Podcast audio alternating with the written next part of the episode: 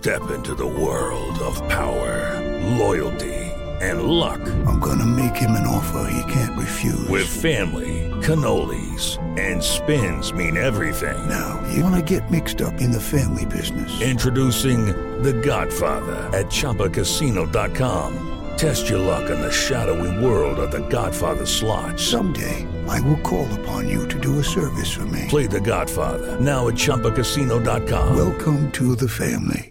Purchase necessary. VGW Group. Void where prohibited by law. 18 plus. Terms and conditions apply. Muy buenos días, 88.9 Noticias, información que sirve. Tráfico y clima cada 15 por iHeartRadio, panorama informativo, transmitiendo en vivo. Hoy es miércoles, mitad de semana, miércoles 9 de septiembre del 2020 y esta mañana te saludamos Raúl González Soto. Raúl, muy buenos días. Buenos días, Iñaki, qué gusto saludarte, amigos de Panorama.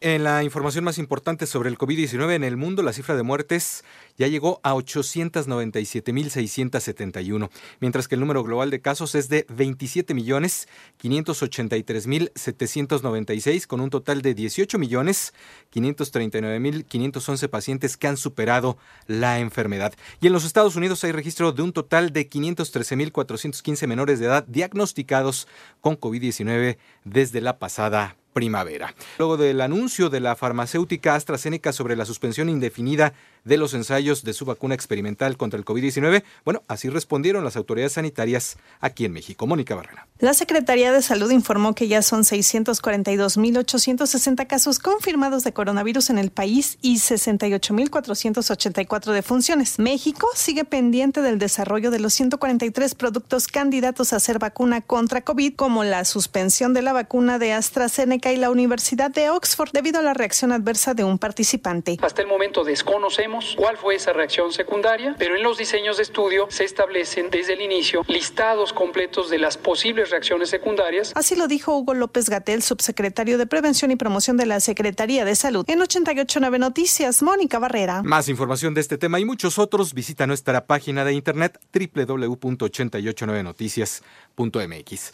El Fondo Nacional de Fomento al Turismo declaró desierto el concurso para el proyecto carretero Cancún-Tulum, obra relacionada con el tren Maya cuyo proyecto sería licitado por 18 años. En tanto, dos directores, dos subdirectores de la Dirección Ejecutiva de Administración del INE fueron vinculados a proceso por irregularidades en la asignación en 2019 de un contrato millonario para la organización de banquetes, taquizas y parrilladas. Y el gobierno de Puebla retirará una camioneta asignada a un sistema DIF municipal de la Sierra Norte del estado, luego de que circularan fotografías en las que se observa que la unidad fue utilizada para transportar cervezas. En el Senado ya estudian el paquete económico 2021. Ivonne Menchaca. En la entrega del paquete económico 2021 en la mesa directiva del Senado, el subsecretario Gabriel Llorio afirmó que se propone un presupuesto fiscalmente responsable, balanceado en el gasto y sensible ante los retos para atender la recuperación y la mitigación de los efectos de la pandemia en la salud de la población en el siguiente año. Por ello destacó. No se incrementan los impuestos ni se crean nuevos impuestos durante la pandemia se evitó a toda costa utilizar medidas procíclicas como en anteriores crisis, es decir, subir impuestos o recortar el gasto. La propuesta del paquete sigue este, este mismo criterio con el objetivo de no imputar una carga impositiva a los contribuyentes, familias y empresas y a la economía, sobre todo en el siguiente año en que estará en marcha la reactivación. De esta manera se continuará trabajando por el lado de la administración tributaria para reducir la evasión en el cumplimiento de las obligaciones tributarias establecidas por ley. 889 Noticias, Ivonne Menchaca Sarmiento. En el panorama internacional, un total de 48 personas han muerto, 112 han sido contagiadas de ébola.